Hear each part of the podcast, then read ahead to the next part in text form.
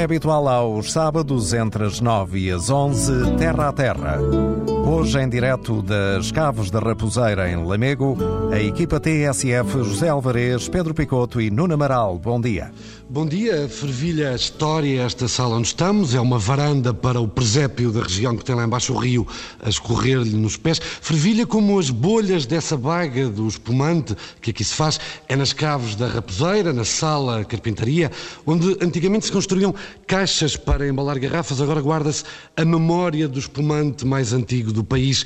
É mais de um século a cuidar de líquidos que guardam também o fluir da história da cidade eh, e que também ajudaram a construir desde 1898. À frente, uma língua de fogo no céu, a rasgar as nuvens, por cima de um dos ombros da Serra, da Serra das Meadas. Ao lado há milhões de garrafas a repousar, quase a dormir ali nos túneis escavados uh, para servir de cama a esse sumo da terra, bem por baixo da montanha que sustém a Igreja da Senhora dos Remédios. É Lamego, terra palco das cortes, que consagraram Afonso Henriques como rei, uma escadaria esculpida na geografia do Norte, Miradouro para trás dos montes.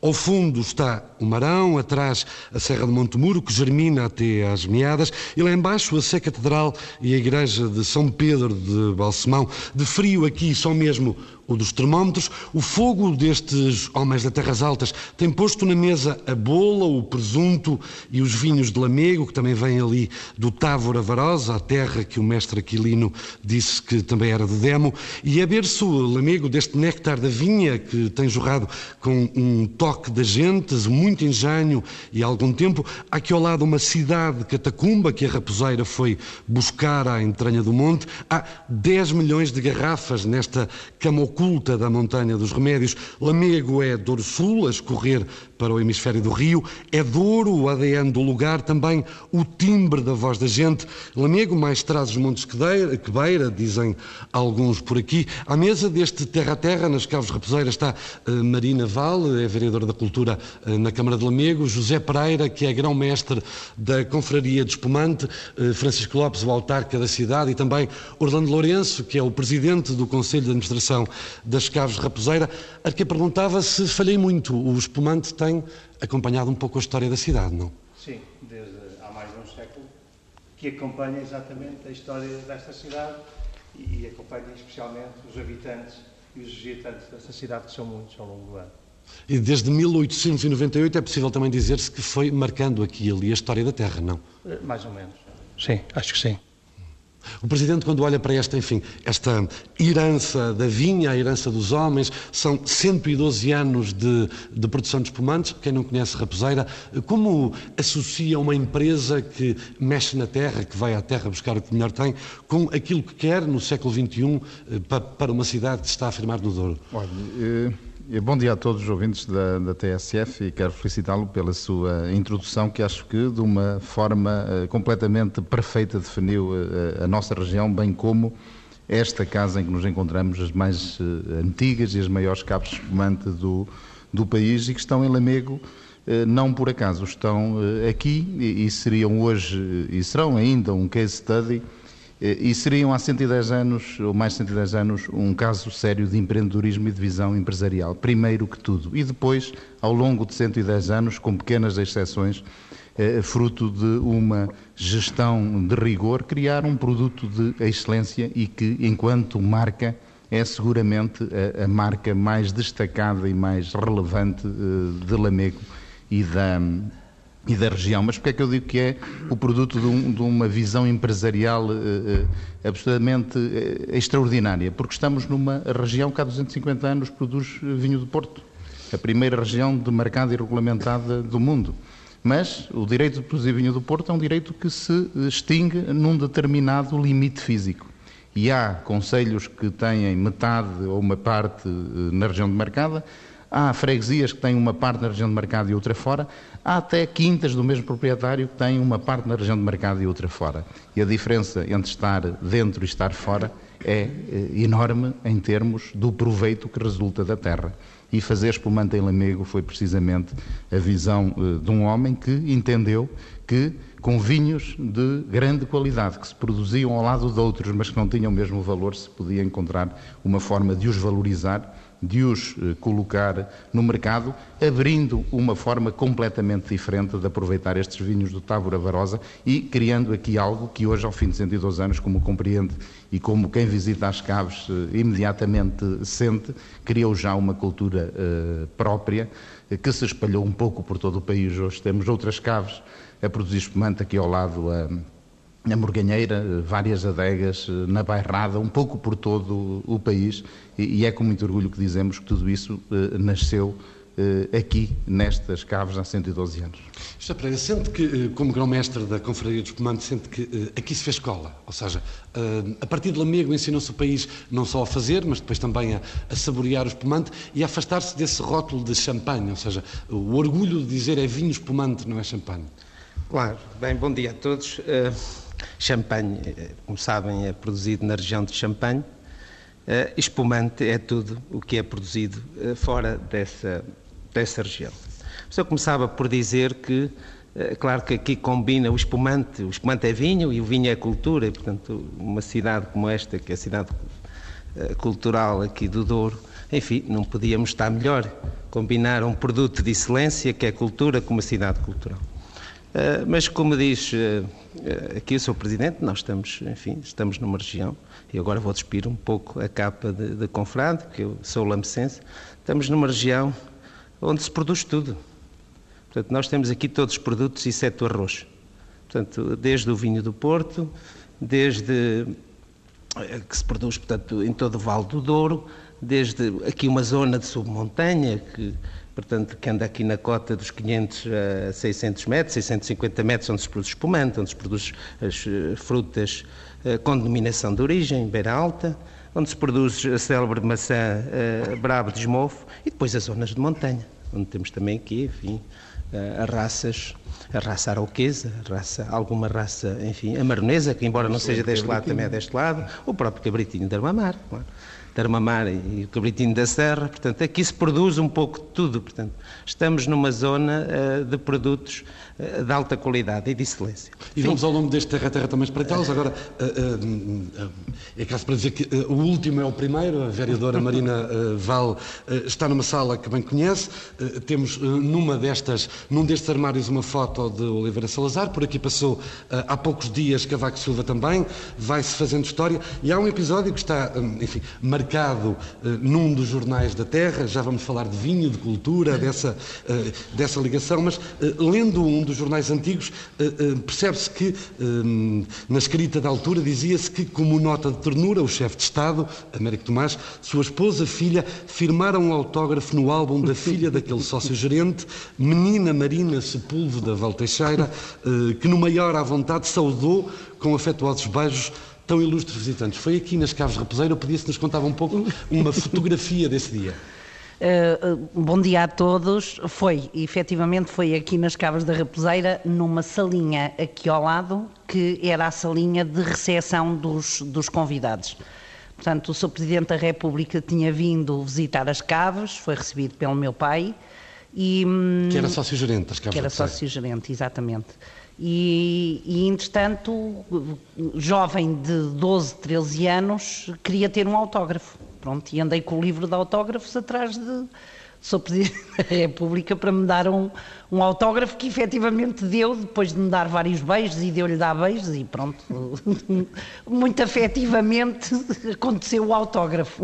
E neste momento, como, como vereador do Polo da Cultura e com esta ligação que tem às Caves Raposeiras, sente uma, essa responsabilidade de eh, fazer do vinho cultura também e pôr a cultura ligada ao que a região tem? Vinho, nomeadamente. Sim, sem dúvida nenhuma, e, e o vinho, e especialmente o espumante, está ligado à cultura de Lamego não é?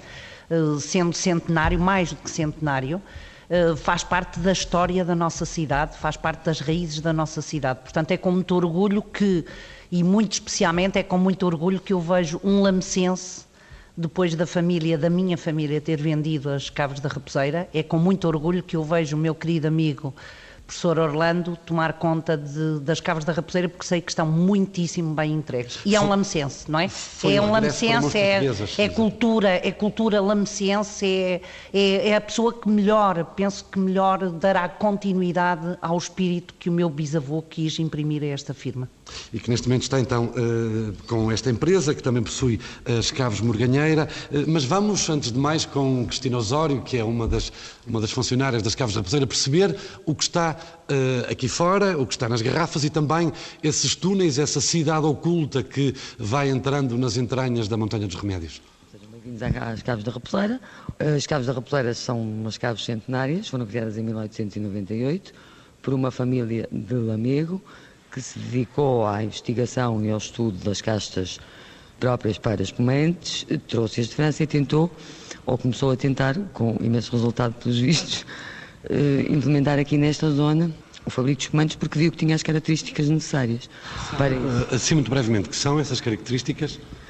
É tudo, é o clima, é o solo e, e- e estávamos a falar de frio. É, o sítio onde as caves foram feitas, porque se reparar, agora que estamos aqui nas caves não dá o sol, praticamente, portanto por isso as caves foram construídas exatamente neste sítio, para manterem as condições necessárias para hum, o fabrico e a conservação do, do espumante. E neste momento estamos onde? Aqui estamos no início do processo, ou seja, na parte da vinificação. Isto aqui é a zona que nós chamamos a sala das prensas, onde fazemos a vinificação das uvas. É uma zona que trabalha normalmente um mês por ano, em setembro, e as uvas que nós recebemos são uvas maioritariamente brancas, tanto da região da Arcada do Douro como da região do Távora Varosa. Recebemos separadamente os chardonnays e as malvasia finas. O resto são diversas castas misturadas. Os viticultores, temos cerca de 300, portanto a nossa produção própria não temos ainda neste momento, temos umas vinhas aqui plantadas, mas ainda não estão em plena produção. Portanto, todas as uvas que recebemos são compradas aos viticultores eh, locais. São há cerca de 300. Tem ideia quantos quilos de uva entram aqui por ano, em média? Entre 1 milhão e 500 mil, 2 milhões De quilos? de quilos, sim. 2 mil toneladas. É, este ano até ultrapassamos um bocadinho. E depois daqui, a uva Daqui a uva vai lá para fora para as cubas de fermentação, fazer a fermentação, como é evidente, ou seja, transformar todo o açúcar das uvas em álcool. A fermentação é controlada pela temperatura, porque não, não nos convém, estamos a falar maioritariamente de vinhos brancos, temos de ter uma temperatura controlada, e ficam ali sossegadinhas a fazer a fermentação. Sossegadinhas, o vinho, entretanto, é controlado através de análises e etc. Isto é o nosso trabalho durante a vindima nesta zona. O fabrico de espumantes, propriamente dito, começamos normalmente no finais de dezembro e início de janeiro. Ou seja, começamos a preparar as lotas que temos da vindima para depois ser metido em garrafa. E ser Faz som, em que parte? Aqui. são... Estas são as cubas de, de alimentação da linha de engarrafamento. São feitos os lotes de vinho, vêm para aqui. A estes lotes são misturado, é misturado fermentos e leveduras para provocar a segunda fermentação em garrafa, que é o que vai dar o gás natural ao espumante. O vinho daqui vai ali para a linha para baixo. Onde vamos agora? Exatamente. Isto é um- uma linha de enchimento, digamos assim. As garrafas são alimentadas aqui por este corredor fininho. São cheias além naquelas duas máquinas e tapadas e saem na, na outra ponta da linha. A garrafa que entra aqui é a garrafa final que vai para o mercado. A única diferença quando ela sai do fim do engarrafamento é que neste momento sai tapada com uma carica, onde está marcado o ano do engarrafamento. Que este ano é importante porque é este ano que conta para, começa a contar a partir daqui para o estágio que o vinho vai fazer em cave. Porque Normalmente quanto tempo? Depende do tipo de vinho que quer fazer. Para as reservas, legalmente, é obrigatório um ano. Posso dizer que neste momento, médio, as reservas na raposeira estão a sair com dois anos e meio de cave.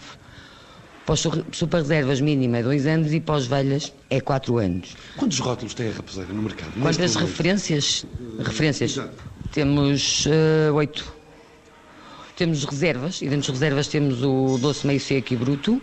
Temos o super, onde só temos meio seco e bruto. Temos o rosé, que só temos bruto. E o velha reserva, que só temos bruto. Oito referências. Exatamente. Muito bem. E daqui vai para o mercado? Daqui, não. Daqui, calma lá, isto ainda falta muita coisa.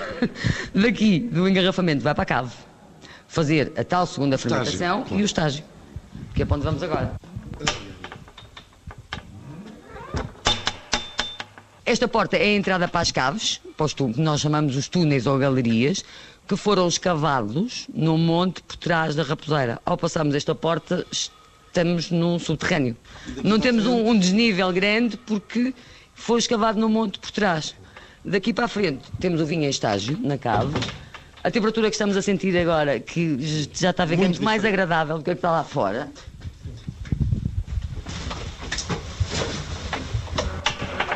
A temperatura e a umidade que vê aqui é natural.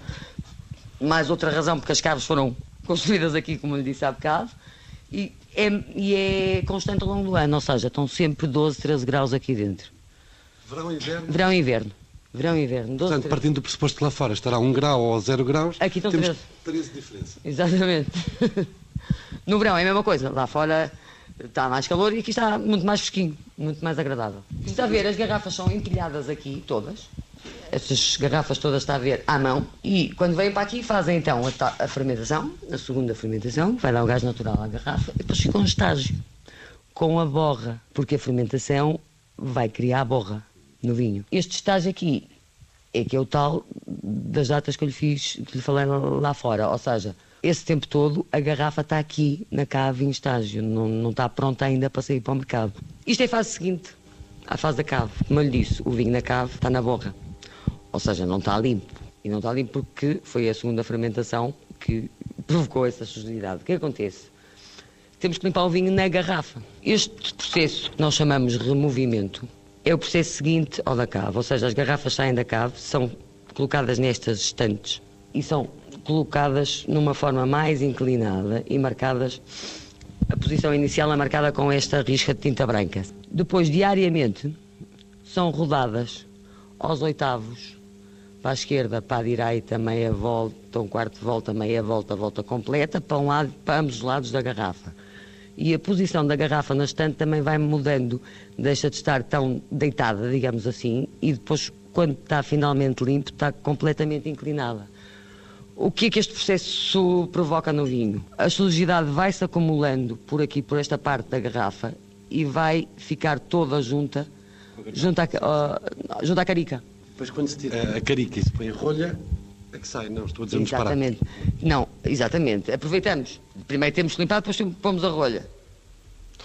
E agora eh, outros metros, agora já fora desse útero da montanha e também do espumante, com alguma sede, obviamente. Eh, professor Orlando Lourenço, como eh, tem modernizado estas caves morganheira?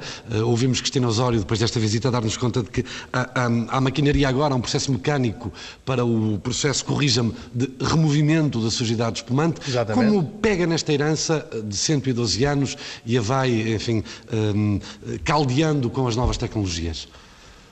As novas tecnologias hoje também trazem eh, muito melhor qualidade em grande parte dos do processo de champanização e do processo de- de- de- tradicional de fazer o espumante.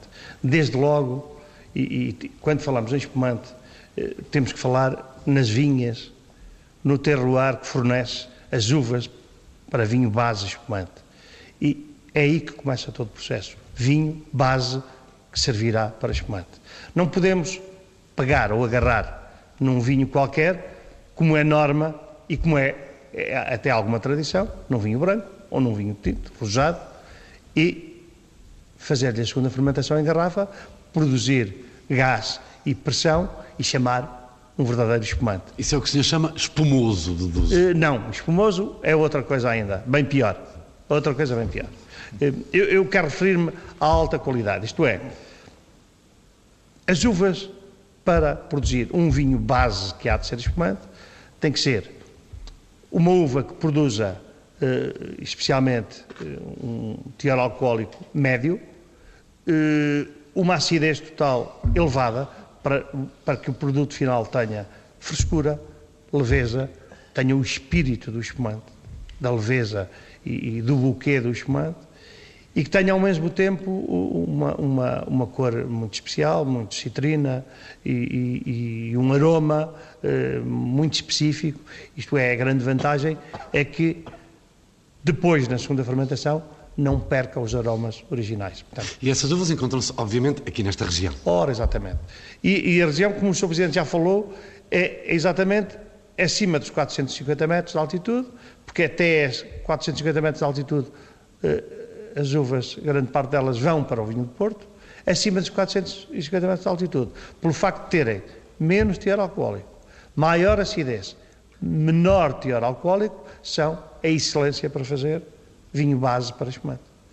E vamos daqui a pouco uh, visitar um desses produtores que, que, fornecem as uvas para as caves Borganheira. Neste momento, Presidente, vê com agrado este regresso das caves às mãos portuguesas. Uh, um, percebemos, vamos também ouvir daqui a nada, que os produtores ficaram contentes, enfim, voltaram a produzir para uh, as caves Raposeira. Qual é o impacto neste momento para a economia local desta casa onde estamos? É, é um impacto muitíssimo significativo, atendendo a todas as dificuldades que se vivem, enfim, em termos gerais na economia nacional, mas muito especificamente no mercado do vinho eh, e também muito especialmente no setor cooperativo, que eh, era tradicionalmente quem auxiliava os pequenos produtores a escoar eh, os seus produtos, acabam por ser algumas empresas com dimensão e eh, com uma gestão eh, empresarial muito rigorosa e que conseguem manter cotas de, de mercado, conseguem eh, manter a criação de uma mais-valia que permite comprar essas uvas aos produtores, remunerá-las de forma adequada e pagar atempadamente, o que não acontece em termos gerais noutros setores, nomeadamente no cooperativo. E, portanto, hoje as cabos raposeiras estão de alguma forma a fazer esse papel de aglutinar um conjunto de eh, pequenos produtores que têm vinhas adequadas, que são tecnicamente acompanhadas eh, pelos, pelos técnicos da, da empresa eh, e que aqui colocam as suas uvas e não teriam seguramente outro destino para elas. E fazem-no de facto com mais-valia, transformando um produto que não teria eh, um destino adequado eh, no mercado, ou pelo menos um destino diferenciador, colocam-no aqui, eh, podendo contribuir também para que se faça aqui um espumante, como já dissemos, é, a nível nacional, o da marca mais reconhecida e da, e da maior. Portanto, esta, esta ligação da raposeira aos produtores locais é fundamental. Mas se calhar os nossos ouvintes dizem assim, mas eu não, não, não percebemos qual é a dúvida, se a raposeira está eh, em Lamego ou na região de Tábora Varosa, toda esta região que vai daqui até Moimenta da Beira, eh, não ia comprar as uvas a esses produtores? Não necessariamente. Vinho produz em muitos sítios. Não tem as características que o professor Orlando Lourenço aqui referiu, nem a adequação necessária para produzir o espumante de qualidade que aqui se quer produzir, mas poderia teoricamente isso aconteceu até noutros tempos, vir vinho de outras regiões para fazer o espumante da raposeira. Mas não vem, não vem porque não pode vir, porque uh, estas caves nasceram precisamente para uh, dar seguimento ao potencial de produção de, de, vinhos brancos de grande qualidade, especialmente, mas também tintos, nesta região de Tábua da Varosa, champanhizá-los e colocá-los no mercado, num lugar muito específico que há 112 anos a a marca ainda, ainda revela. Eh, e, portanto, para nós era fundamental que se mantivesse primeiro esta filosofia e para ter essa garantia tinha que a gestão ficar em mãos eh, portuguesas e de preferência em gente da região que sentisse e que vivesse isto com a intensidade que todos os intervenientes eh, à volta desta mesa já aqui, já aqui manifestaram. E, inclusive, o município de Lamego teve oportunidade no processo eh, de, de, de, aquisição da, da raposeira de dizer que gostaríamos que fosse assim, gostaríamos que esta, que é uma empresa eh, de, de gênese local, eh, o pudesse, voltar a ser, apesar de depois, em termos comerciais, pensar global, o seja diz, olhar exatamente para, para fora das nossas fronteiras, porque já tem dimensão e qualidade para isso. E neste momento é uma empresa local, eh, compra uvas a cerca de 300 produtores, aqui nas Caves Raposeira, não Morganheira, como há pouco por lá se disse, é ali a pouco mais de 10 km. As Caves Raposeira compram então uvas a 300 produtores. Fernando Costa Soares eh, é um deles, conversámos com ele ontem, que começou por dar conta da produção anual. Sensivelmente entre 100 a 120 toneladas variedades fornece para aqui, por exemplo? A nível de brancos, Malvasia Fina, Gouveio, Chardonnay e depois, eh, nas vinhas mais tradicionais, as variedades que chamamos o branco diversos, que é um conjunto de várias variedades antigas. Tem ideia, por exemplo, este ano, a quantidade de, de uva que vendeu para aqui? É sensivelmente 45 toneladas. entre brancos e tintos. Nos tintos tenho fornecido, comecei este ano com uma variedade que tem menos produção, mas tem uma alta qualidade, que é o Pinot Noir, também Touriga francesa, Touriga nacional e, e, outras castas que também são de vinhos tradicionais que chama-se o tinto diversos. Dizia-me há pouco que, que fornece uva para as caves Raposeira desde 86. Exatamente. Que transformações sofreu esta casa na ótica do produtor desde aí? Já lá vão 24 anos.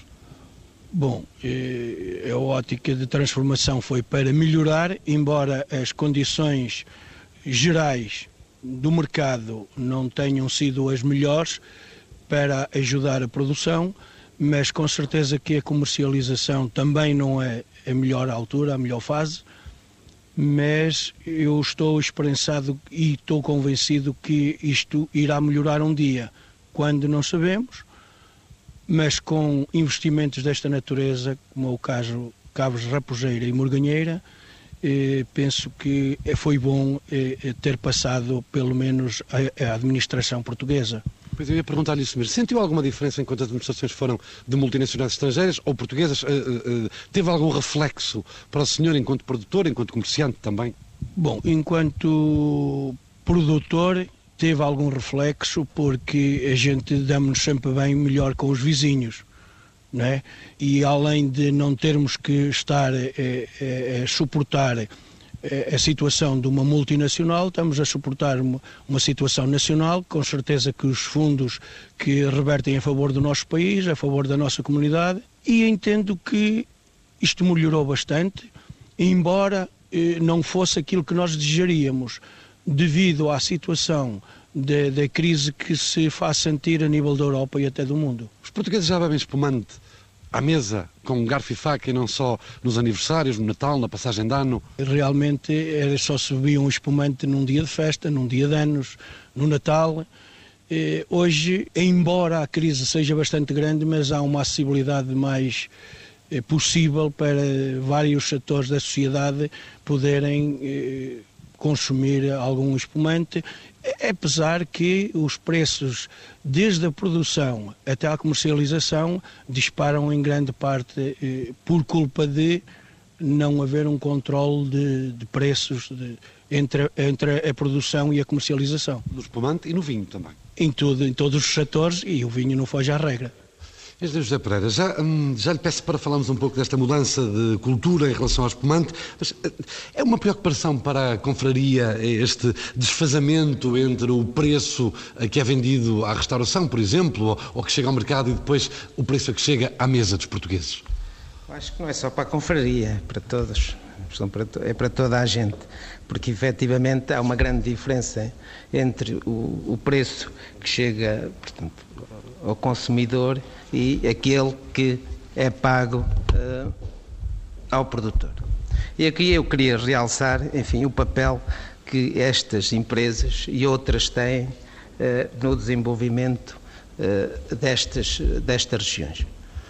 Porque efetivamente nós aqui na região do, e agora vou falar concretamente desta do Tábora Barosa, que foi demarcada em 1989, né? em 1989, havia, enfim, estava-se a verificar um grande decréscimo da, da cultura da vinha em detrimento da produção de maçã. E porquê? Efetivamente porque o produto maçã uh, dava mais é, do, que, do que dava, o, portanto, a uva. Estamos numa região de pequeninos agricultores. Efetivamente, também uh, muitas das castas que eles possuíam não eram as mais adequadas para produtos de qualidade. E efetivamente estas, estas empresas, e esta empresa concretamente, e, e a Morganheira e também as cooperativas, eh, contribuem, muito, para... contribuem muito para a profissionalização destes pequenos agricultores. Porque efetivamente ao começar a pagar eh, as castas, que é aquelas que melhor produzem o espumante, nomeadamente Malvasia Fina, Gouveia, Cercial e outras, uh, levaram a que os agricultores efetuassem a reconversão de vinhas e hoje, efetivamente, é possível uh, já uh, entregarem uvas por casta, não é? o que efetivamente permite a quem faz o vinho o faça de acordo com as características que pretende para o produto final. Isto é fundamental.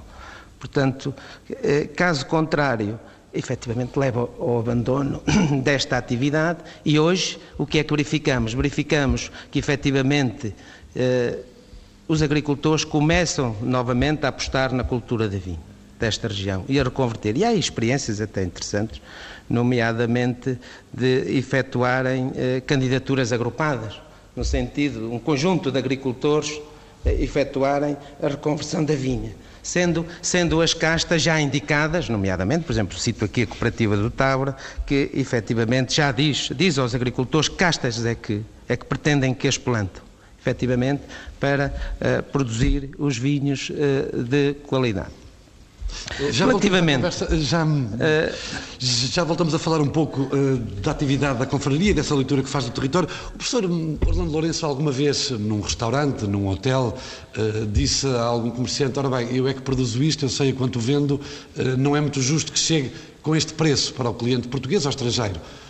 É, não seria muito muito desejável ter uma conversa dessas, mas não é a primeira vez que refiro uh, ao escansão, o homem do restaurante, o, o empregado de mesa. Ainda que discretamente. Eh, exatamente. Claro. Que, que os preços são exagerados, porque ainda se pensa hoje que o espumante é um produto de luxo uh, e, e, fruto de uma coisa muito simples, da taxa uh, que, que, é colocada sobre o espumante, porque é uma taxa de 21%.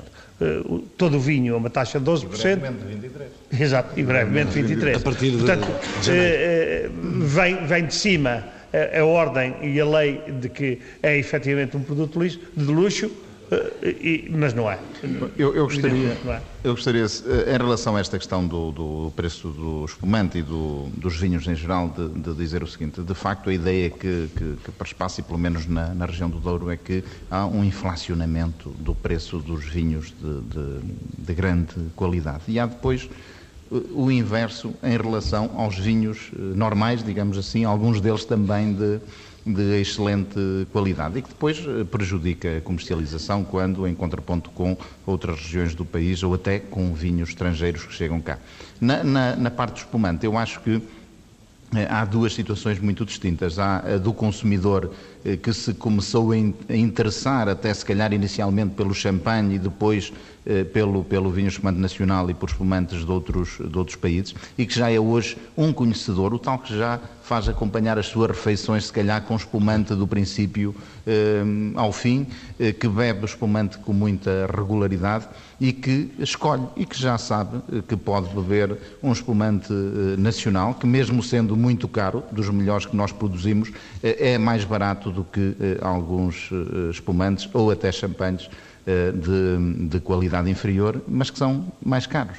E depois há o consumidor eh, normal, eh, que continua a beber esporadicamente champanhe eh, eh, ou, ou, quase sempre espumante apenas em momentos eh, festivos, que começa também a perceber-se que o mercado tem uma oferta muitíssimo, muitíssimo grande e na qual deve escolher com razoabilidade produtos que tenham um preço adequado, que não sejam excessivamente baratos, porque esses então estaremos a falar de outros produtos que já não têm o nível de qualidade que aqui se está a referir quando se fala de raposeiro ou de produtos eh, equivalentes. Mas penso que eh, eh, esse conhecimento começa, começa a verificar-se, as pessoas estão a saber o que é que estão a comprar, cada vez mais querem saber o que compram e se o que estão a pagar é de facto, de facto justo. O resto é o mercado que faz. A diferença entre eh, aquilo que o consumidor paga e aquilo que o produtor recebe é imensa, é enorme, mas na generalidade dos produtos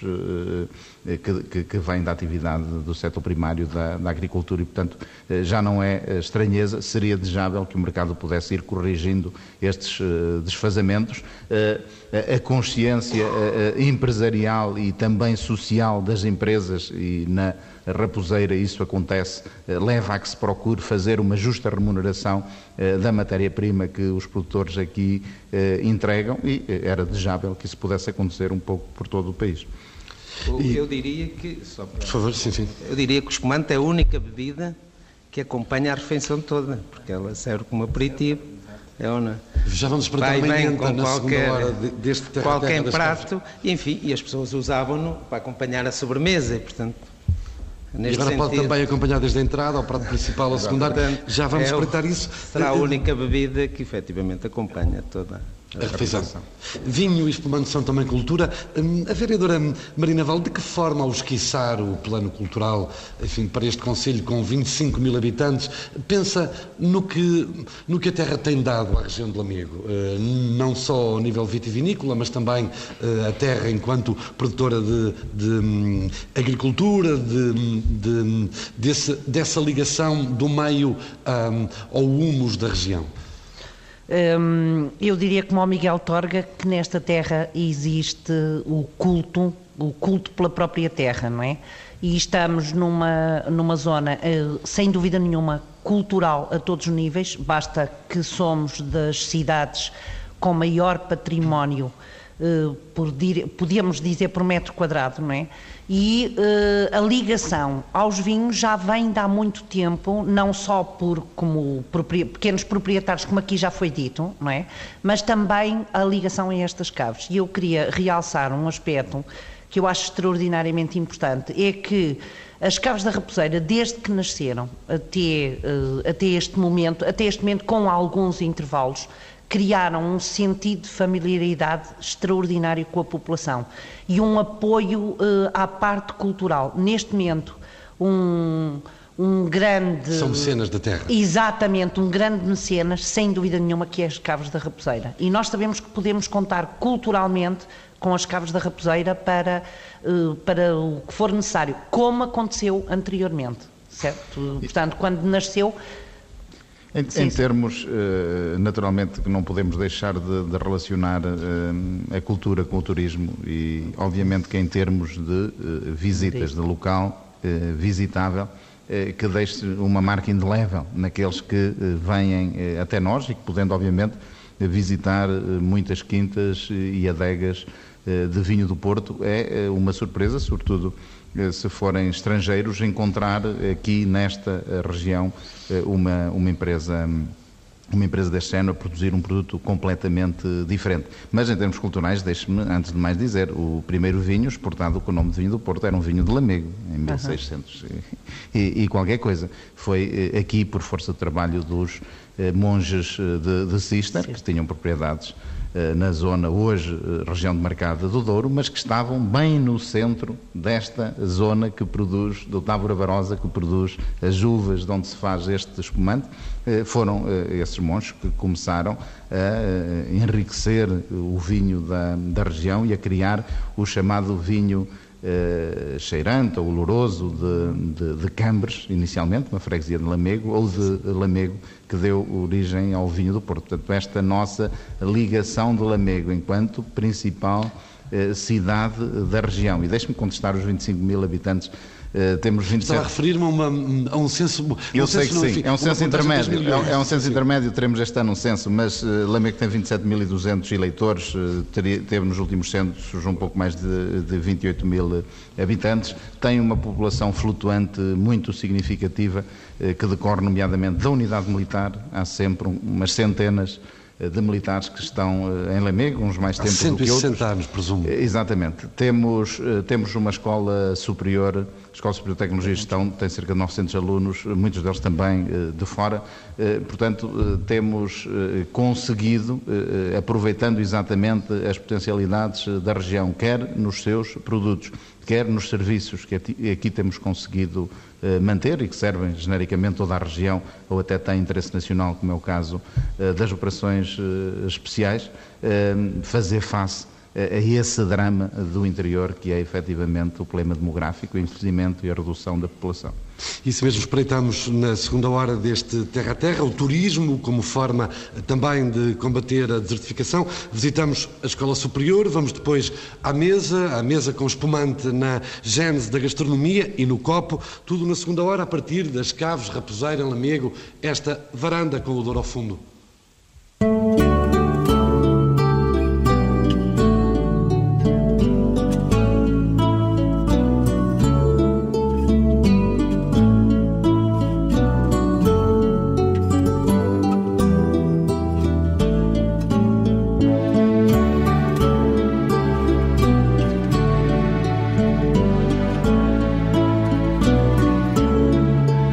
Completa a primeira parte do Terra a Terra este sábado em direto das Caves da Raposeira em Lamego. Nesta manhã de sábado, uma manhã fria, estamos de volta a Lamego, a Lamego, a segunda hora do Terra a Terra, em direto das Caves da Raposeira, à equipa TSF, José Alvarez, Pedro Picoto e Nuno Amaral. Mais uma vez, bom dia.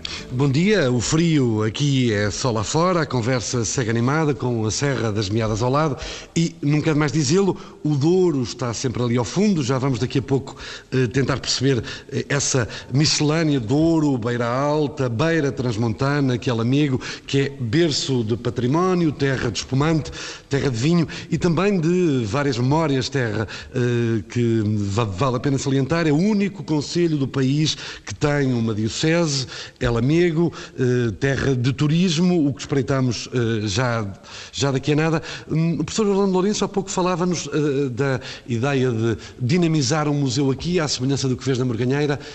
O que pode ser visto nessa sala Museu do Espumante? ou que poderá ser visto? Antes, antes de irmos ao, ao museu, eu, eu gostava de, de, explorar aqui uma situação que pode ficar com algumas dúvidas para os seus ouvintes, que é o seguinte, e, e dizer com muito orgulho que a cidade de Lamego, o Conselho de Lamego tem a particularidade de estar dividida por duas regiões demarcadas. Parte mais de metade das freguesias do Conselho são a região de Mercado do Douro, as restantes, as sobrantes, são Tabra Barosa. Portanto, é uma particularidade importantíssima, porque realmente temos falado aqui do Tabra Varosa, de outras regiões, da região do Douro Sul, de outros conselhos, mas esta tem essa particularidade. Não é só essa ao Armamar eh, acontece da mesma forma, Taboaço, São João da Pesqueira. Portanto, tudo isto é importante eh, referir porque os vinhos da região de Lamego eh, eh vão desde eh, as margens do Douro, as margens esquerdas do Douro, até à altitude máxima que se produz vinho neste Conselho, que andará pelos 650, 700 metros de altitude. Como já referi, até aos 450 é vinha da região de Mercado do Douro, acima dos 450 metros, é a região do Tabra Varosa, uma região, a primeira região marcada de espumantes. Isto é fundamental porque eh, podemos pensar que estamos aqui com divisões entre Douro e Tabra Varosa eh, e, e, também gostava de lhe referir, por exemplo, as caves da Raposeira estão dentro da região demarcada do Douro. Portanto, tem essa particularidade. Caves da Raposeira podem produzir vinhos e espumantes do Douro e podem, ao mesmo tempo, produzir vinhos e espumantes Tabra Barosa. É, um, é uma condicionante que muito poucas eh, casas eh, têm efetivamente. Em referência ao, museu, eh, já existe um, um um museu do espumante, um pequeno museu com peças eh, do século XIX, século XVIII e algumas já do século XX, eh, a funcionar junto à, à Confraria do Espumante eh, e aqui ao lado em Tarouca. Eh, mas a Raposeira tem o seu espólio, tem um conjunto de máquinas eh, que vêm desde o século XIX, máquinas muito artesanais, mas que efetivamente produziam, e, desde o engarrafamento até à rotulagem, produziam todo todo esse, esse trabalho de uma forma muito artesanal e, e, feito quase tudo à mão e que esse conjunto de máquinas ainda existe nesta casa, está neste momento a ser recuperada e em breve trecho vamos ter uma, uma sala, um salão onde didaticamente, que é também aquilo que interessa, aos visitantes e especialmente aos alunos das escolas, explicar como é que o processo se realiza e se efetua e dar algum brilho a esse património vivo. A vereadora Marina Vala há pouco falou uh, uh, da função das Caves Raposeira enquanto mecenas no Conselho. Esta ideia do museu é uma ideia que vai ser acarinhada pela Câmara, ou seja, vai inverter esta, esta, esta tendência para que seja as Caves de Morganheira a estimular a cultura e a Câmara, neste caso, vai ajudar a divulgar este Museu de Espumante de Durso. Sim, sem dúvida nenhuma, não é importantíssimo que isso aconteça. E já agora, para os ouvintes da TSF, eu fazia aqui um apelo. Há muito lamecense que tem material valiosíssimo sobre as caves da Raposeira e eu fazia o apelo que quando o museu abrisse, que fizessem à semelhança do que nós temos no Teatro Ribeiro Conceição, que é um espaço de memória relativo ao teatro, que as pessoas oferecessem esse museu para exposição todo o material, porque ele tem sentido de ser esse material não em nossas casas, mas no Museu do Espumante, o Museu das Caves da Raposeira, como o professor Orlando pretende fazer. Portanto, é importantíssimo que, e a Câmara está ciente desse papel das caves e dará todo o apoio na promoção desse museu e, e inclusivamente, no que me diz respeito, porque também tenho a educação, é importantíssimo que os alunos percebam o papel desta casa e destas caves na história de Lamego e na cultura de Lamego também. Oh, Nuno, mas deixa-me, se me permite, fazer aqui uma referência a isso que, claro, que, que disse da, da, raposeira morganheira, morganheira no vizinho e amigo Conselho de Tarouca. Nós já somos suficientemente pequenos para fazer mais divisões, portanto nunca fazemos essa, essa distinção. Mesmo a Câmara de Lamego eh, leva convidados eh, à morganheira, quando entende que tem eh, melhores condições eh, para, hum, para o receber do que aqui, ao Museu do espumante no Passo de, de Dalvares, eh, encaminha grupos, da mesma forma que, quando é mais prático, pessoas que visitam qualquer um dos Conselhos do Douro Sul vêm eh, à Raposeira, por ser de facto muito perto da cidade de Lamego, integrada na cidade, ser mais prática de, de, de visitar. Porque, efetivamente, esta, esta nossa uh, pequenez leva-nos a que procuremos uh, encontrar aqui sinergias para crescer e para ter de facto esta relevância que aqui se vê uh, à escala nacional e até com alguma visibilidade internacional, pelo menos naquilo que se chama os mercados da saudade, onde, onde, há, onde há portugueses. E que já vai longe nesta, nesta região hoje as eh, caves eh, de Moimenta da Beira, da adega de Moimenta, estão também a fazer espumante, que começaram com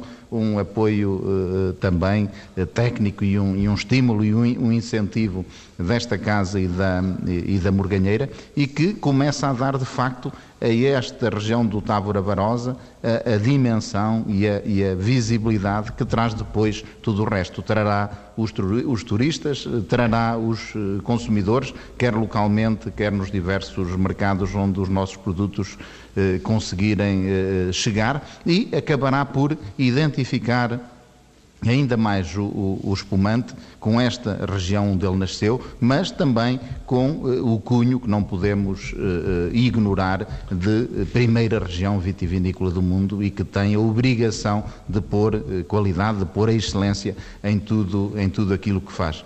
Em relação às questões da identidade, eu devo dizer, nós somos transmontano-dorienses e somos beirões. Não desprezamos nenhuma eu ia precisamente da... aí, à questão identitária, mas uh, sente-se que, uh, assim como esta encosta, estão muito mais virados para o Douro. É evidente, estamos virados para o Douro. As nossas uh, freguesias ribeirinhas do, do Douro são 100% duriense durientes, quer nas suas produções da, da vitivinicultura e do azeite, quer na, na, na, forma de pensar, quer na estrutura eh, fundiária nas, eh, nas quintas, eh, é hoje também a base da diversificação da atividade turística, ou seja, os novos hotéis, os turismos no espaço rural estão predominantemente nessa área, mas também estão na, na, na outra área, estão na área Tábora Barosa e estão na área de montanha que nós temos no, no, no nosso Conselho. Por exemplo, eh, nós, sendo transmontano-dorienses, somos também beirões, por exemplo, no pão em Lamego continua a fazer-se uma, uma, uma, broa de milho eh, moída em, em, em moinho de água e usando as nossas variedades tradicionais eh, de milho. Continuamos a ter, como disse o engenheiro José Pereira, as raças autóctones e a basear toda a nossa gastronomia em produtos regionais que não são dorienses, que são já tipicamente Beirões ou na parte do Douro Sul mais para, para Nascente, eventualmente até Foscou, eventualmente mais, mais transmontanos. Eh, mas eh, acho que esta eh, diversidade enriquece-nos imenso, ou seja, Lamego consegue ser a charneira entre essas duas sub-regiões, a norte, o Douro e Trás-Montes, a sul, a Beira, e com muito orgulho, eu dizia há dias nas conferências do Douro Sul que tivemos aqui em Lamego, que é uma uma capitalidade de afetos, não, não, não há qualquer dependência dos nossos municípios que são parceiros vizinhos em relação a nós, mas há de facto um uh, apreço, uma amizade e um hábito de vir uh, a Lamego que nós fazemos uh, os possíveis por manter. Até para ver essa identidade, uh, identidade oncense, esse esboroar de fronteiras. Uh, facto é que o turismo no Douro tem vindo a mudar, uh, empurrado pelos vinhos, pelos vinhos de mesa, pelo espumante, pela paisagem, pela arquitetura e pelo património. Uh, fomos espreitar à Escola de Turismo de Lamego as novas, as novas energias desse turismo com Miguel Duarte, que é o responsável de formação desta Escola de Turismo e Hotelaria do Douro. O Douro, nestes últimos cerca de 20 anos, tem tido um aumento bastante acentuado a nível de hotelaria e restauração, ah, daí a sua existência ah, desde o ano 2000. Ah, ela nasce realmente por uma grande vontade das entidades locais, nomeadamente da região de turismo na altura do Sul, e mesmo do, das próprias autarquias, que sentiam que os empresários necessitavam de gente qualificada e de recursos humanos à altura para a gestão e o serviço de, de hotelaria. Uh, nesse sentido, desde então, nós temos respondido a estas necessidades de qualificar e certificar as pessoas que já estão, uh, em, por assim dizer, no ativo. Apostamos realmente em melhorar o serviço, que é importante, e responder também à abertura dos novos hotéis e de unidades de, de restauração. No entanto, obviamente que há aqui um trabalho ainda a percorrer, nomeadamente a parte de hotéis e restaurantes que têm colaboradores que trabalham há 10, 15 anos e 20 anos e que necessitam muitas vezes de uma especialização, de uma reciclagem e de algum aperfeiçoamento na parte da execução técnica, na parte de atendimento, na parte de comunicação, no domínio de alguns idiomas no que diz respeito à hotelaria e à restauração. E esse é um trabalho que se vai desenvolvendo em parceria com algumas entidades, nomeadamente com as associações que representam este setor. E de costumes e hábitos? Eh, nesta conversa prévia falávamos de, de espumante. Eh, já entrou, nota isso como especialista na área, já entrou no hábito comum de refeição eh, da procura que tem no Douro, por exemplo? Começa, começa a aparecer, até porque o Douro tem uma, tem uma característica muito particular, porque tem muito próximo uma região produtora de espumante um, e a própria escola uh, tem, digamos, uma parceria com um produtor de espumante aqui da região e, e apela um pouco à, à, introdução desse vinho espumante na, nos planos curriculares, na parte da criação, da, na parte da inovação e introdução deste vinho espumante no plano de estudo deles. Por exemplo, na área de, por exemplo, de cozinha, nós estamos a tentar introduzir, em termos de métodos de confecção, o espumante, com base de molhos, base de espumas, ah, enfim, com estas novas tendências que existem na cozinha, o espumante começa a ser introduzido dentro da própria cozinha. Aquilo que é habitualmente e tradicionalmente nós vemos que o vinho, neste caso o espumante, é sempre servido de acompanhamento de uma refeição, já estamos a, a dar outro passo que é introduzi-lo na própria confecção uh, na cozinha. Depois na parte também de, na área de, de bebidas. Eu, eu pedia-lhe isso mesmo. Depois à mesa, que tipo de espumante para que tipo de prato? Ou ao contrário, com um, um, um prato X, qual é o espumante Y que se, que se deve beber? Essencialmente, o espumante hoje tem, tem uma, uma versatilidade muito grande, até porque o espumante teve um grande desenvolvimento em termos de produção. Há diversas gamas de, de espumante e hoje conseguimos, dada essa diversidade de gamas, conseguimos adequá-lo a um conjunto diversificado de pratos. Um, e aquele dogma que existia que o espumante só era normalmente acompanhado para momentos de celebração, momentos de, de sobremesa, de momentos mais doces, hoje em dia está completamente ultrapassado. Nós acompanhamos o espumante numa refeição desde uma entrada até, até uma sobremesa. Por exemplo, numa entrada? Numa entrada, por exemplo... Peço marcas, obviamente, mas tipo de espumante? Mas estamos a falar, por exemplo, numa entrada onde se pode perfeitamente ver um, um reserva, um branco, um branco seco. Poderemos estar a falar, por exemplo, um prato principal, se tiver uma confecção mais ligado eh, assados ou de forno. Poderemos estar a falar num, num, num espumante tinto, eventualmente. E depois de, de, há, imensos, há imensas combinações. Depois também há outras sugestões que, que hoje uh, já se começa a introduzir, que é o, o espumante ser um, uma bebida composta em cocktail. José Pereira, como grão-mestre da Confraria de Espumante, é um purista? O espumante só se bebe no copo ou é também um adepto deste espumante na gastronomia, do cocktail de espumante, sangria de espumante? Bem, eu diria que uh, o espumante, desde que bebido, e o vinho, desde que bebido com moderação e de forma saudável, ele combina bem com tudo. É claro que quando falamos em gastronomia, uh, nós não podemos esquecer, enfim, da história dos nossos monges de não é? Porque efetivamente eles foram os grandes impulsionadores não só da gastronomia, como também da vitivinicultura. E dizia-se, e disse, que as suas adegas eram autênticos catedrais de gastronomia. Uh, como nós sabemos, portanto, estamos aqui numa região do Tábara Barosa, onde temos, enfim, o Mosteiro de Salzedas e o São João de Tarouca, e, portanto, muita desta região deve-se, o desenvolvimento da agricultura deve-se aos monges de Ester, em que eles já conciliavam a gastronomia com o vinho, com o espumante e até com, o, portanto, o, os vinhos licorosos. Claro que em termos da gastronomia, enfim, a gente vê nos livros as regras básicas, diz normalmente o peixe é com, eh, deve-se beber brancos, as carnes com os tintos e as sobremesas com licorosos ou, espumante, eh, ou espumantes. Eu diria que, e como disse há bocado, portanto, o espumante acompanha tudo isto. Uh, acompanha, uh, portanto, todos os pratos. Uh, e, portanto, é a única bebida, eu acho que é a única bebida que efetivamente dá para tudo. Dá para aperitivo, pratos principais e, e sobremesa.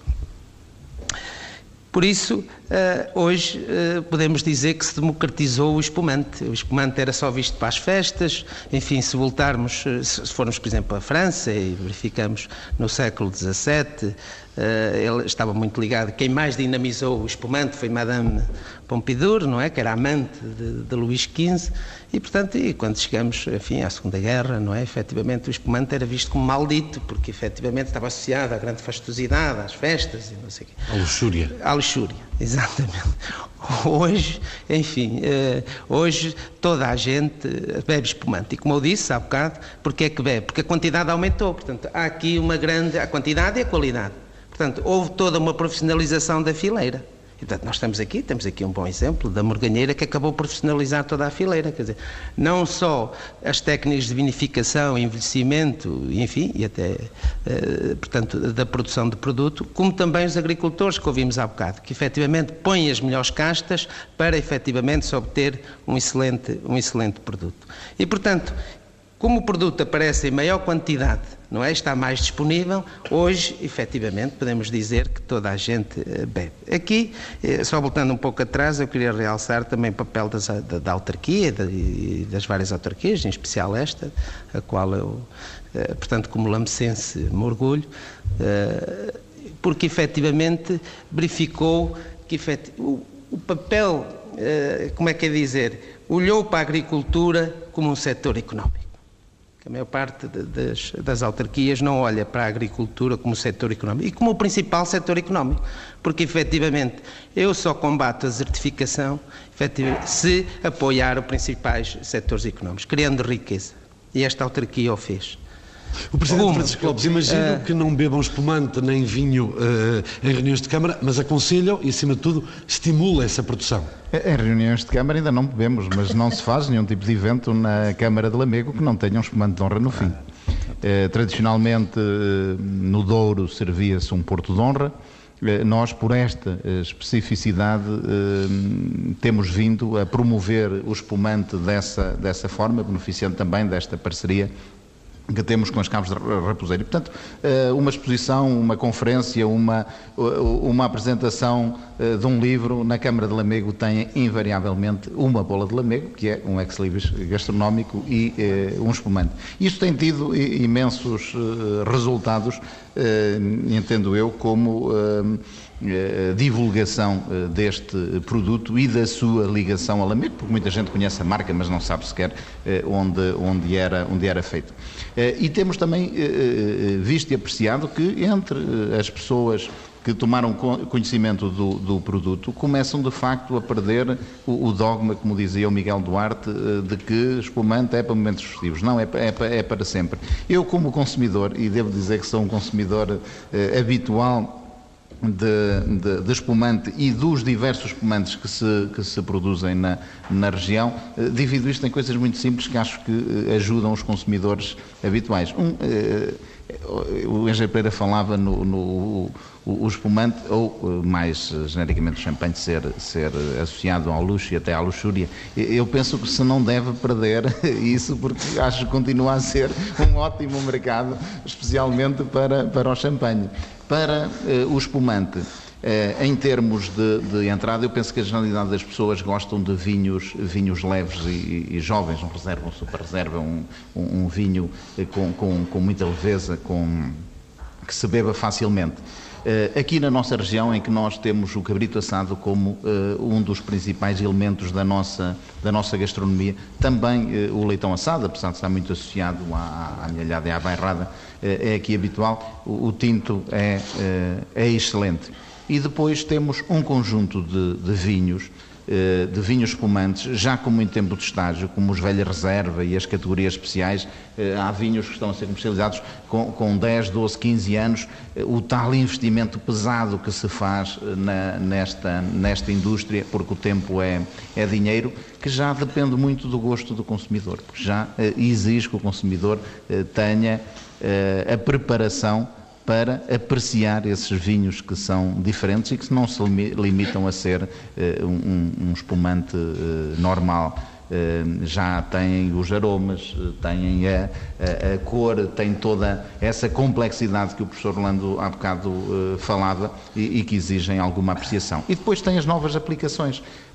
o Miguel Duarte, da Escola de Hotelaria, falou dos coquetéis. Eu assisti a, a um, a um um show de, de que a Escola de Hotelaria deu numa feira de gastronomia em Orense e que juntou uma multidão de gente a apreciar eh, as explicações que eram dadas sobre eh, os coquetéis que estavam a ser desenvolvidos pela escola com espumante e depois as suas provas e fiquei eu próprio surpreendido com a diversidade de coisas que, que foi feita, bem como com a reação muitíssimo favorável das pessoas. Portanto, há aqui um mercado que nas bebidas espirituosas, nos long drinks, eh, eh, tem, pode, receber, eh, pode receber espumante e, mais do que isso, pode até valorizar a investigação e a inovação que a nossa Escola de Hotelaria e Turismo de, do Douro, que tem sede em Lamego, que é uma escola de que muito nos orgulhamos, tem vindo a fazer nesta área.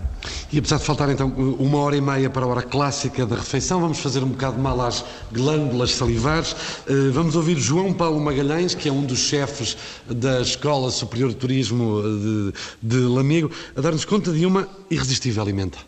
Então, eh, logo de entrada, um carpaccio de polvo sob terrina de bacalhau com caviar de espumante, e este deveria ser acompanhado com um espumante uh, rosé. Eh, depois, de seguida, como prato de peixe, um folhado de tamboril envolto em legumes em molho de espumante e açafrão, que combina perfeitamente com malvas e fina, por exemplo. Aqui, entre peixe e carne, um sorvete de menta com espumante bruto, seco, e o, o cítrico e, a, e, a, e a, a frescura da menta.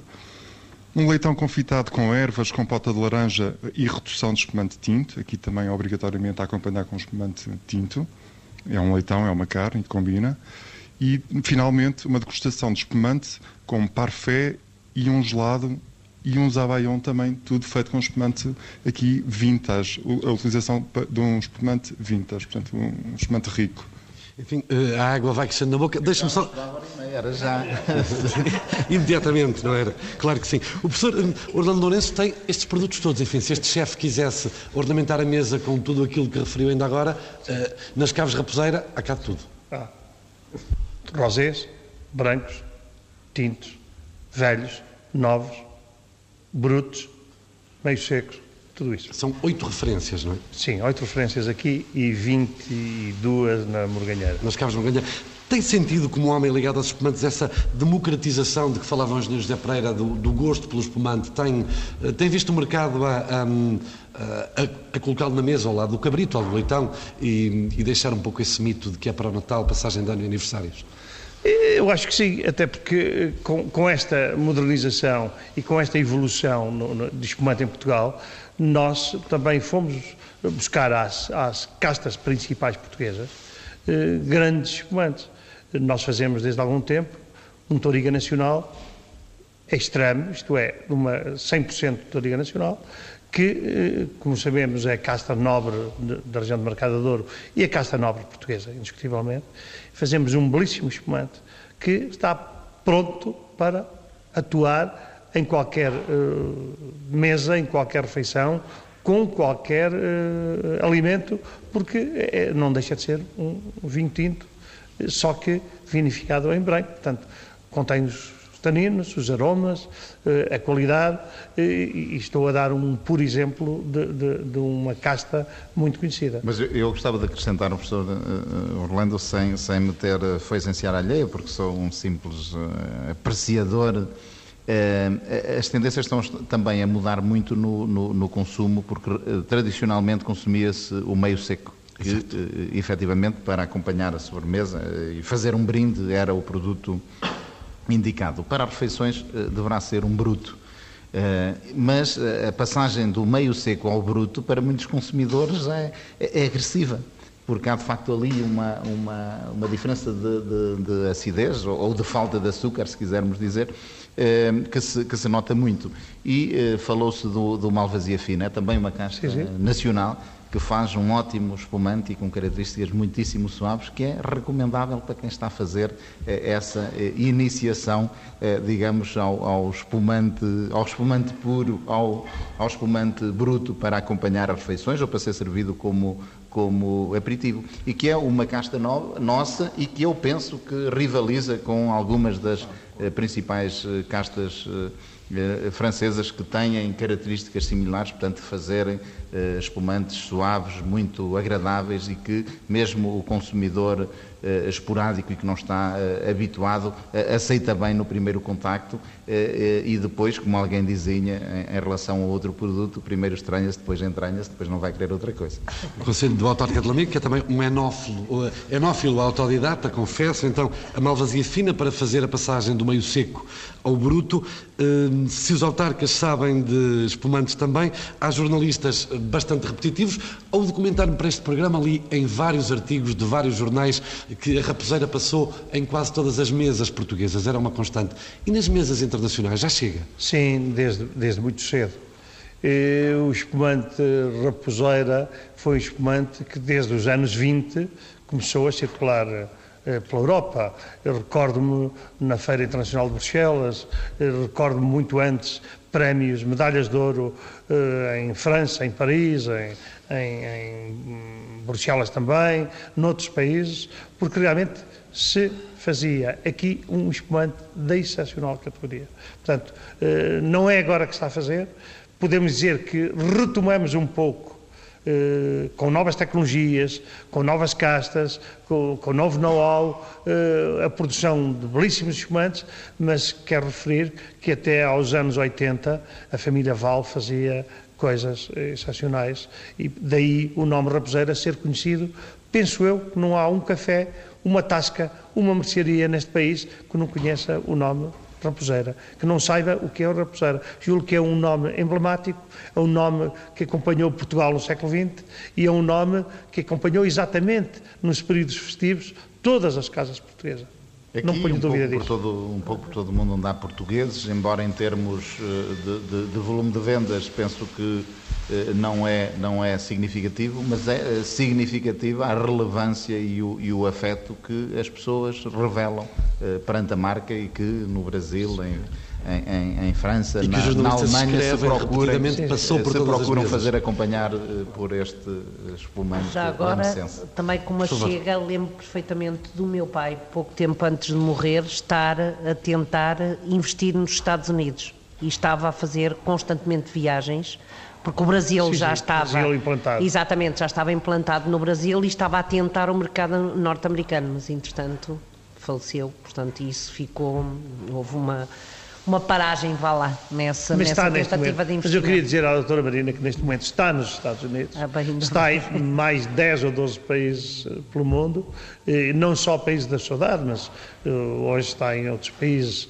que, que admiram e gostam do rosés da raposeira, eh, que acham rosés fenomenais e é um mercado que temos que avançar nele porque é um mercado moderno e um mercado de muita qualidade, mas uh, entendo que realmente este espumante percorreu o mundo durante, durante o, o século XX e especialmente os primeiros 20, 30, 40 anos do, do, do século XX, não, não, há dúvida. O espumante a ajudar a pôr uh, lamego na mesa do mundo. E vereadora, além de oferecer um fluto de espumante a um turista uh, que chegue de qualquer parte do país, o que lhe diz para ver um amigo? Uh, património uh, artístico, monumental, nós temos realmente um património riquíssimo em Lamego, com uma história. Lamego é uma cidade de história, não é? Uh, casas brazonadas, igrejas, São, São Pedro Balsemão, temos coisas lindíssimas em Lamego que são motivo de atração. E os turistas realmente temos um museu também fantástico. Temos um teatro Ribeiro Conceição recentemente hum, restaurado, que está fantástico também. Portanto, eh, quem quiser vir a Lamego tem muito, muito para visitar, ver, conhecer e um património riquíssimo, sem dúvida nenhuma. E depois temos também, a nível de. Temos a bola, a famosa bola, aliás, já foi dito aqui que nós neste momento estamos a apostar muito, por exemplo, em lançamentos, um evento Uh, não num Porto de Honra, também há Porto de Honra, é lógico que nós estamos no, no, no, numa zona de vinho de Porto também, mas uh, o espumante de honra e, portanto, bola, uh, história, nós temos aqui um pouco de tudo.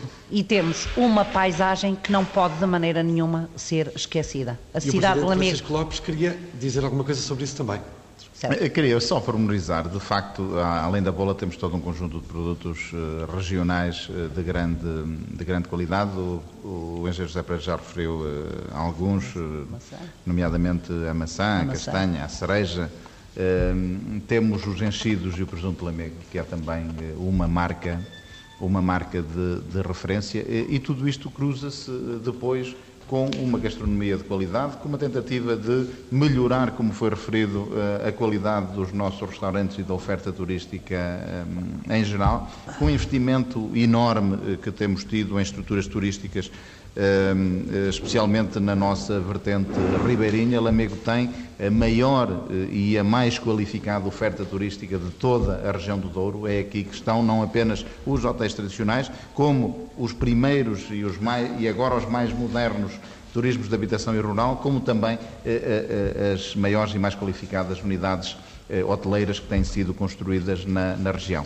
É um orgulho para nós, mas é também, obviamente, uma responsabilidade de eh, colaborar eh, na eh, promoção desta região como destino turístico, na captação de turistas que possam suportar estes enormes investimentos que têm sido, que têm sido feitos. Porque, efetivamente, as potencialidades estão todas cá, a notoriedade internacional do, do Douro também é hoje relevante, mas depois é preciso um trabalho diário que traga as pessoas que as ajude eh, a permanecer ou que as estimule a permanecer eh, na região, mais do que para uma simples visita, porque para que o turista eh, deixe alguma coisa na região tem que haver consumo. E é aí que efetivamente todo este trabalho que está a ser feito diretamente com os hotéis, com as quintas, com as empresas de vinhos e espumantes, com o restaurante, com as escolas, a Escola de Hotelaria, a Escola de Tecnologia e Gestão, que tem também um curso de turismo, tem um voluntariado cultural que nos ajuda imenso eh, a acompanhar os turistas, a fazer as visitas, eh, a preparar os guias, com as, com as associações de desenvolvimento regional, com os nossos vizinhos. Isto não pode ser feito em separado, isto tem de facto de ser feito eh, no, no, no âmbito do Douro, até no âmbito de uma região mais alargada eh, do norte, do norte do país eh, e estamos a fazê-lo, naturalmente, com as dificuldades que toda a gente conhece. O turismo é uma indústria mundial, as pessoas podem, podem vir para, para, para Portugal e para o Douro, ou podem ir para qualquer outro destino e nós temos que mostrar quais são as nossas especificidades eh, eh, o que é que nos diferencia dos outros destinos, o que é que nós podemos eh, dar a um turista que ele não pode, não é ver, é que ele não pode sentir em, em qualquer outro lado. E aí entra também muito da, da nossa hospitalidade,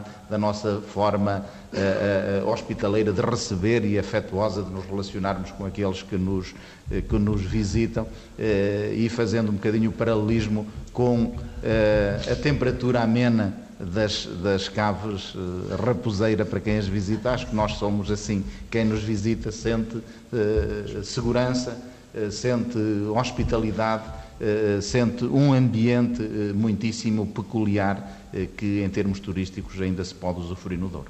E além do turismo uh, e desse calor que referiu, frio lá está, é apenas lá fora, como há pouco, há pouco fez uma retificação aos dados uh, demográficos intermédios 98, não serão então 25 mil habitantes, mas 27.200 eleitores, portanto presume-se que mais habitantes, como tem segurado as gerações novas? Com muita dificuldade, como imagina, de resto, à semelhança de, de todo o interior eh, do país. Eh, temos tentado eh, aproveitar as nossas potencialidades, portanto, mantendo tudo aquilo que já temos no setor primário, na, na agricultura, numa indústria que, apesar de incipiente, ainda cria alguns, alguns empregos. No comércio, o comércio tradicional era muito forte em Lamego, tem passado pela crise eh, que se verifica em todo o lado, mas temos gente eh, com dinamismo, com vontade, eh, que continua a trabalhar e que se mantém, e depois a aposta em tudo aquilo que é, que é novo e que terá que crescer. A aposta no turismo, mas também na preparação para esse turismo da excelência que queremos. Isso aí passa pela formação, passa pelas escolas, passa pelos empresários, a preparação dos empresários para que sejam empreendedores, sejam dinâmicos, eh, que não resistam à tentação de ir eh, eh, fazer os seus investimentos noutro sítio, mas que o façam que o façam aqui. Passa também muito pelos serviços públicos. Lamego sendo uma, uma cidade que foi esporadicamente capital distrito, mas teve sempre uma importância grande na, na região, é ainda detentora de alguns serviços públicos que presta a toda a esta região eh, e temos procurado eh, mantê-los como forma de garantir aqui emprego remunerado, mas também por parte dos cidadãos a, impressão que eles têm de ter de que estão a ser apoiados a nível local, pela Câmara Municipal e pelas restantes entidades locais, mas também a nível nacional pelas estruturas descentralizadas da administração que eh, têm que continuar a manter uma presença no território e a, estimular a economia, porque é a economia que cria eh, emprego, que cria riqueza e que fará com que as pessoas aqui possam continuar a viver com qualidade. Se não for assim, elas irão eh, inevitavelmente procurar outras paragens para seguir a sua vida. Mas eh, as caves reposeiras, essas não saíram de Lamego desde 1898, agora com um novo folgo, com nova gestão. São oito referências de espumante, é também, são também as caves reposeiras a anfitriã, os anfitriões, aliás, deste programa Terra a Terra. Estamos na antiga sala da carpintaria, aqui faziam-se as caixas que embalavam as garrafas, que percorreram de norte a sul as mesas portuguesas, e julgo que será nesta altura que Orlando Lourenço, o anfitrião deste encontro, o presidente do Conselho de Administração das Caves Rapazeira, nos vai dizer que espumante vamos abrir, o que vamos beber e, obviamente, deduzo que fará um brinde a esta uh, viagem do espumante pelo país e também, como referiu há pouco, pelo mercado internacional. Vai abrir uma garrafa de. Super Reserva Bruto. E para quem não conhece, é um espumante.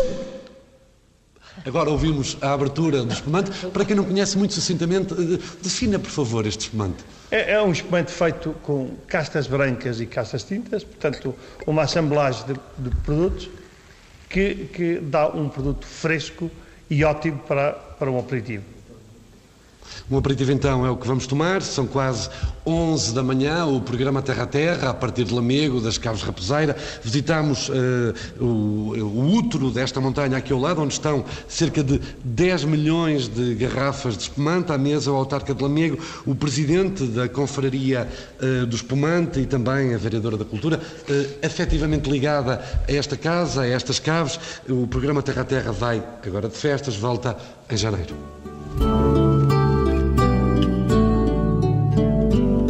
Completa mais uma edição do Terra a Terra. Estivemos este sábado em direto das Caves da Raposeira, em Lamego. A equipa TSF José Alvarez, Pedro Picoto e Nuno Amaral.